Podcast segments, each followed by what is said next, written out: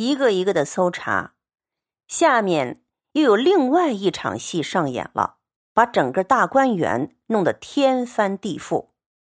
从前的大观园里多么快乐，请客饮酒赋诗，无忧的伊甸园，现在呢完全颠覆了。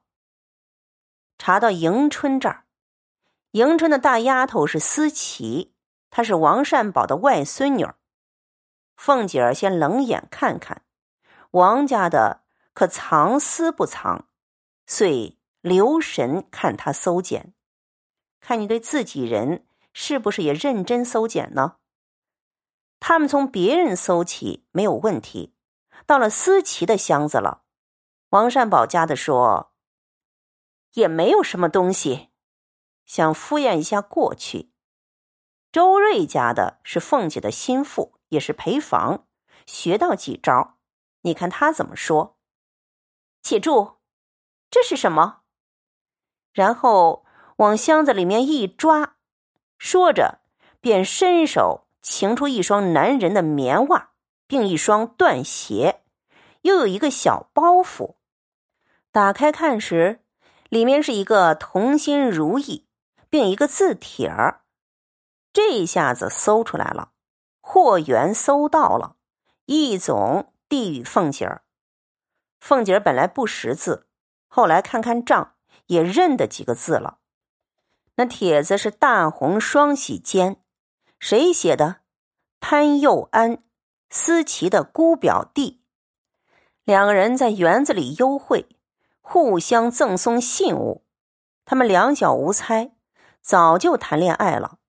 这时候。就写在帖子里头，大概意思是，家里面的家长已经知道两个人有意，因为没有出阁还不能公开。园子里若可以优惠，就托人给个信儿，千万千万。凤姐儿一看这封信之后，不由得笑起来。凤姐儿开心了，这一下子逮到了王善宝家的，搬了石头。砸到自己的脚，凤姐是幸灾乐祸。但是你看，那王善宝家的平常并不知道他姑表姐弟有这一节风流故事，他当然不知道潘佑安和外孙女的这些事儿。他一看那个红帖子，心里也有点毛病，怎么回事啊？他便说：“必是他们胡写的账目，不成个字儿。”所以奶奶见笑。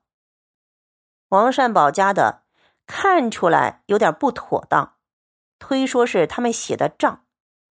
凤姐有意思，她说：“正是这个账竟算不过来。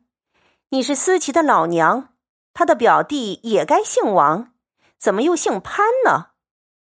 姨表的姓王，姑表的当然是另外一姓。”凤姐就说了。上次逃走的潘佑安，就是他。说着，从头念了一遍，念给他听听。这王善宝家的，只恨呐没有地缝钻进去。凤姐的反应也非常好玩弄得王善宝家的简直尴尬的不得了，自己骂道：“老不死的娼妇，怎么造下孽了？说嘴打嘴。”现世报报在人眼里，骂自己也很绝，老不死的娼妇都骂出来了。众人见这样，都笑个不停，有半劝半讽的。像王善宝家这种恶毒的老太婆，曹雪芹是要给她难堪一下，就细细的制造这些场景，让她非常下不了台。凤姐儿见思琪低头不语，也并无畏惧惭愧之意，倒觉可意。思琪被当场逮住了，也不怕，也没有羞愧。她爱一个男人，后来为他死。曹雪芹写这种人物，给他们蛮大的同情。尤三姐、思琪、晴雯，最后是黛玉为情而死。为情牺牲，为情不怕一切。这种人物在曹雪芹笔下，即使人格有所欠缺，可是追求的情是真的。像思琪这个女孩子，为了一碗蛋，把人家整个厨房打翻，那么任性，跟晴雯一样，都有个性上的瑕疵。可是在这儿，曹雪芹对她还是有一种暗暗的怜惜和尊敬，一笔就够了。如果这个地方没有这一笔，思琪这整个人就差了很多。如果写思琪脸上红一阵儿白一阵儿。就把这个人写俗了，轻轻一笔，低头不语。你们搞你们的，已经抓到了就认了，没有什么好怕的，也不觉得羞耻。这就是后来殉情的伏笔。如果不先有这么一个伏笔，后来为情而死就差了一截儿。在这个节骨眼上这么一比，思琪这个人物就得到了定位。说到这个绣春囊在贾府中引起震撼，主要是因为中国从前的社会礼教森严，男女在未婚之前绝不可以有性这种事情，尤其女孩子必须要保持处女。其实不止儒家宗法社会，西方基督教也重视处女，性的道德很严格的。贾府怎么能容许女孩子懂得姓氏呢？所以从这个角度来看，有些文学作品很大胆。从《西厢记》《牡丹亭》这么一直下来，《牡丹亭》里太守千金杜丽娘十六岁做了一个春梦，以从前的道德来说是不可思议。女孩子怎么懂这一套呢？想男人想的做梦。而且根本不可能发生，不准发生。女孩子在未嫁人之前，应该对姓氏通通不懂才对。所以王夫人说：“女孩子看了这种东西还了得？但是什么都不懂，出嫁怎么办呢？大概出嫁之前，妈妈就要给女孩子讲讲性知识了，就要这种像绣春囊的东西。”给他们看看两个男女在做什么。可能有些女孩子从来没想到男女之间可以赤裸裸的抱在一起，是不能想象的事情。在婚嫁时，绣春囊这种东西等于是一个凭据，所以潘佑安给了思琪，就是说我们将来要成为夫妇了，给他一种相互誓言的表记。可是，在王夫人、邢夫人看来，这是败坏礼教、万万不可的事情。这边搜完了，惜春最后这一段收尾很重要。这一天，尤氏来看凤姐儿，又到李纨那儿，惜春来请她。尤氏是贾珍的太太，惜春是贾珍的妹妹，姑嫂关系。这姑嫂俩。一向都不亲近，惜春是有点怪脾气，不那么好相处。他们三春，迎春、探春、惜春，个性大不同。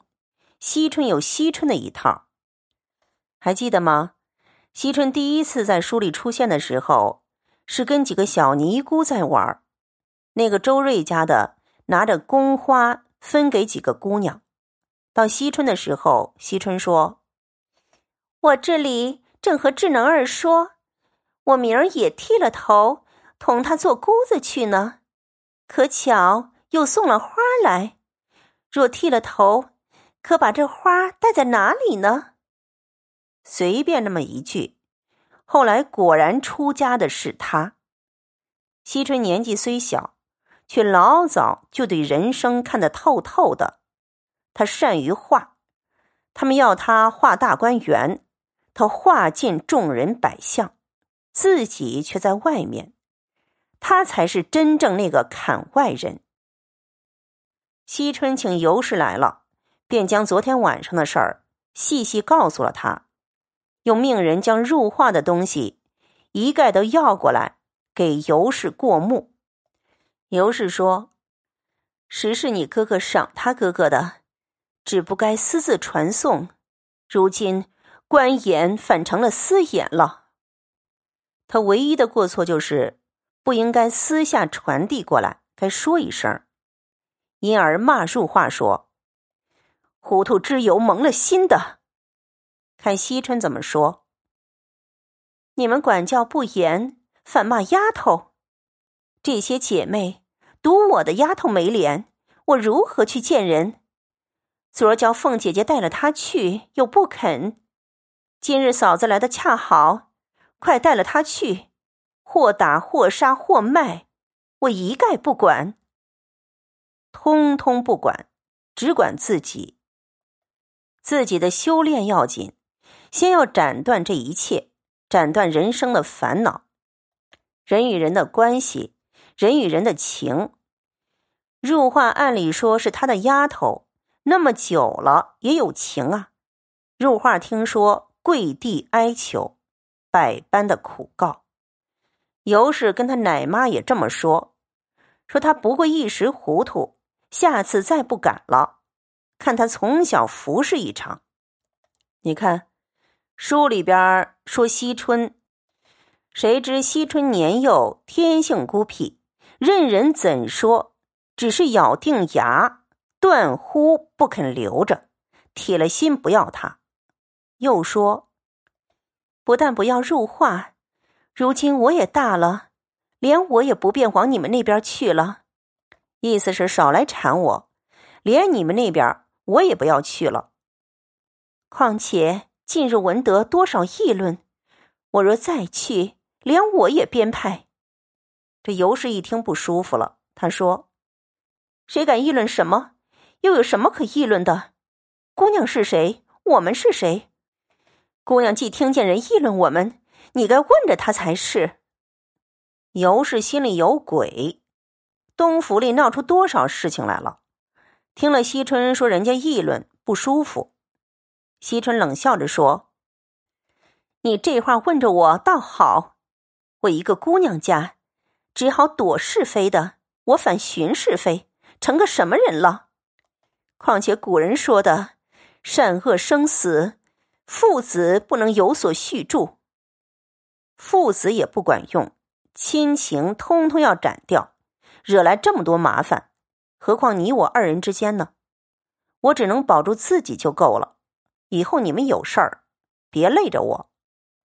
尤氏听了又气又笑，跟众人说：“怪到人人都说四姑娘年轻糊涂，我只不信。”你们听这些话，无缘无故，没轻没重，真真的叫人寒心。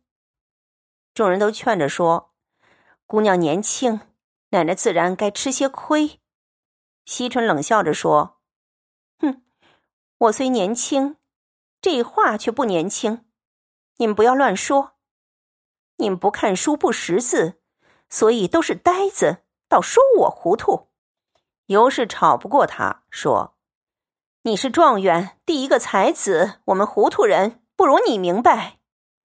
惜春呢，不放过他。据你这话就不明白，状元难道没有糊涂的？可知你们这些人都是世俗之见，哪里眼里识得出真假，心里分得出好歹来？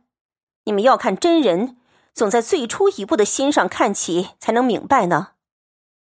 他说：“不是因为我书念的比你们多。”念书的还不是傻子一大堆，状元不也有呆的吗？救赎心是第一步要明白清楚的。这个尤氏给他闹得哭笑不得，笑着说：“好好，才是才子，这会子又做大和尚，讲起参悟来了。”惜春说：“我也不是什么参悟，我看如今人。”一概也都是入画一般，没有什么大说头。我看人都跟入画一样，只会惹麻烦，没什么说的。尤氏说：“可知你真是个心冷嘴冷的人。”讲到冷心冷面，还有另外一个人柳香莲，也是冷郎君。冷，因为人生的烦恼太多。烦恼的根源都是个情字，各种的情，亲情、爱情、人情，有这么多牵扯，如何解脱？惜春最后出家了。西方有树唤婆娑，上结着长生果，就是他最后要去悟道的那个东西。惜春说：“怎么我不冷？我清清白白的一个人，为什么叫你们带累坏了？”是说我生来干干净净、清清白白的一个人，你们这些尘世中的人把我污染了。尤氏内心原来有病，他自己知道，怕说这些话，本来就被人家叽叽咕咕说了很多，听说有人议论，已是心中羞恼。只是今日惜春愤中不好发作，忍耐了大半天，怎么办呢？小姑子一针一针戳了他，没话说，拿小姑子没办法。今日惜春又说这话，因按捺不住，吃不消了，便说：“怎么就带来了你？你的丫头不是无故说我，我倒忍了这半日，你倒越发得了意，只管说这些话。你是千金小姐，我们以后就不亲近你。仔细带来了小姐的美名儿。”即刻就叫人将入画带了过去。赌气起身走了。惜春最后再补一句：“你这一去了，若果然不来，倒也省了口舌是非，大家倒还干净。你走吧，别来惹我。